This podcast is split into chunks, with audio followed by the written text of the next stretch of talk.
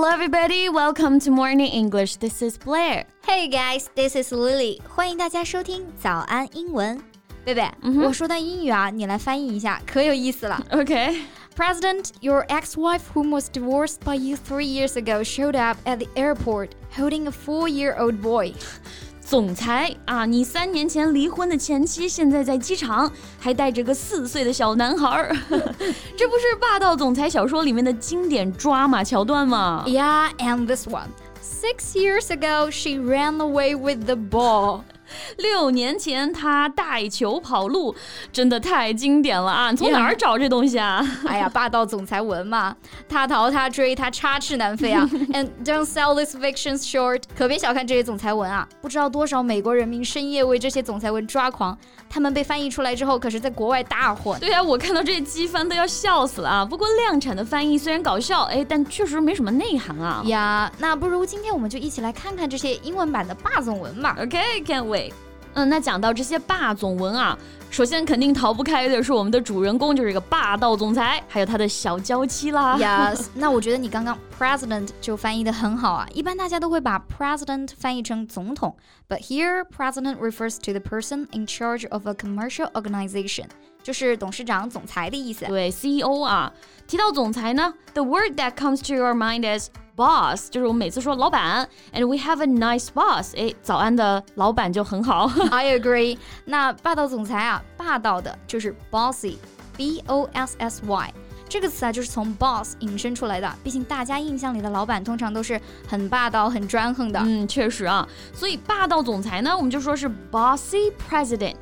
Well，那讲完霸总啊，我们是不是该讲讲小娇妻了？娇妻啊，我想想怎么翻译啊？Beautiful wife，like a cute wife，漂亮的妻子，娇小的、可爱的妻子。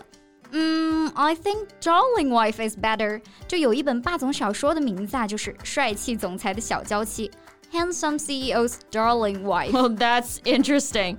Darling 通常的用法都是表示称呼啊，like my darling 啊，就是亲爱的。Yes, but here it can be used to describe someone or something that they love or like very much. 它还可以当做形容词啊，表示心爱的。对，所以 darling wife 心爱的妻子，哎，就是我们说的娇妻这个意思啊。 真的很有霸道总裁那个宠溺感啊！As if I can see the darling wife is spoiled by her husband. yeah, bossy president and his darling wife, a match made in heaven. 哎，那要不你再试着翻一下这本书啊，叫做什么？适婚老公要给力。I've heard that novel. It went straight into the web novel at number one, and it's translated as "Trial Marriage Husband Need to Work Hard."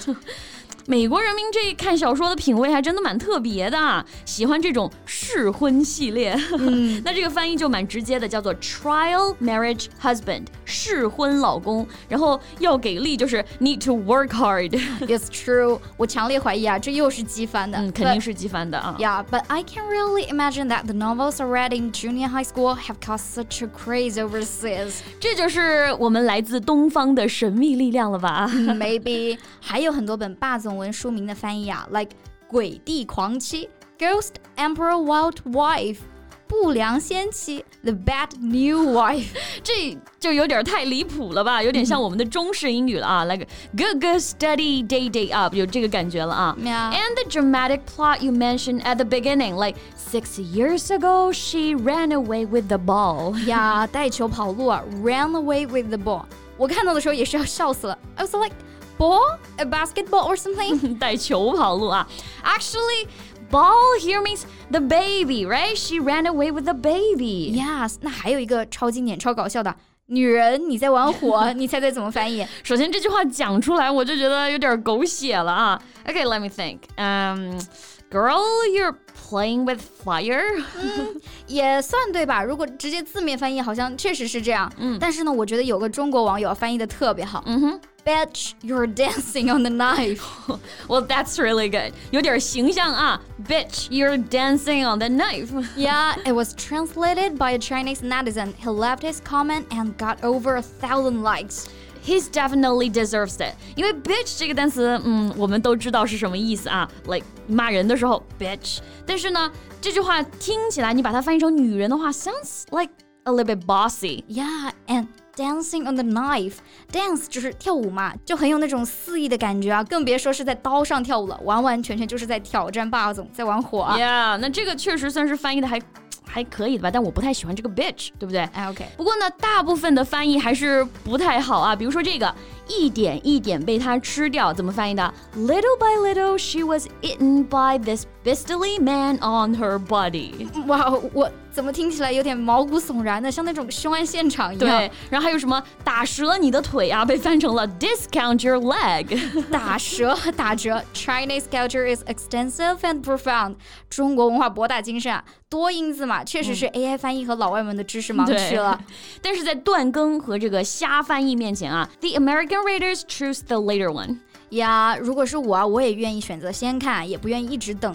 那我们来看看外国网友是怎么花式催更的。嗯，Translate the next one, chop chop chop chop chop c h o p 啊。那 chop 这个单词本来是表示这个用刀砍切，but chop chop here means hurry，就是我们说的快点快点。Yeah, chop chop, update the new chapter。嗯，毕竟啊，到了剧情关键的时候，没人喜欢就是被一直吊着胃口，对吧？I totally agree，我就深有感触啊。OK，那今天我们分享了一些英文版的霸总文翻译啊。So which is the most impressive and intriguing translation？嗯，我印象比较深刻的还是这个 Bitch, you're dancing on the knife. Anyway, this sentence will be hardwired into my head. Okay, it's just for fun. 重要的啊，我们还是得学到一些有用的、有趣的知识点嘛。Yes. Okay, so that's all we have for today. Thank you so much for listening. This is Lily. And this is Blair. See you next time. Bye. This podcast is from Morning English. 学口语就来早安英文。